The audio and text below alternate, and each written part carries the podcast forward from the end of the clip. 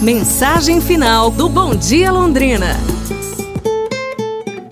Na mensagem final deste domingo eu vou falar para vocês a história das quatro velas. Quatro velas estavam queimando ruidosamente, calmamente. O ambiente estava tão silencioso que podia-se ouvir o diálogo que elas travavam.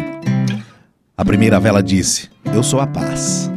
Mas apesar da minha luz, as pessoas não conseguem me manter. Acho que eu vou apagar e diminuindo devagarzinho, apagou-se totalmente.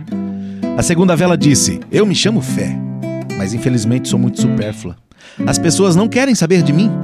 Não faz sentido eu continuar queimando. Ao terminar a sua frase, um vento levemente bateu sobre ela e ela se apagou totalmente.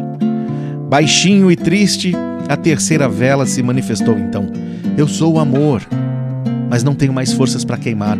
As pessoas me deixam de lado, só conseguem se enxergar, esquecem-se até daquelas à sua volta que lhes amam.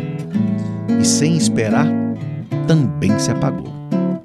De repente entrou uma criança e viu as três velas apagadas. Que isso? Vocês deviam queimar e ficar acesas até o fim.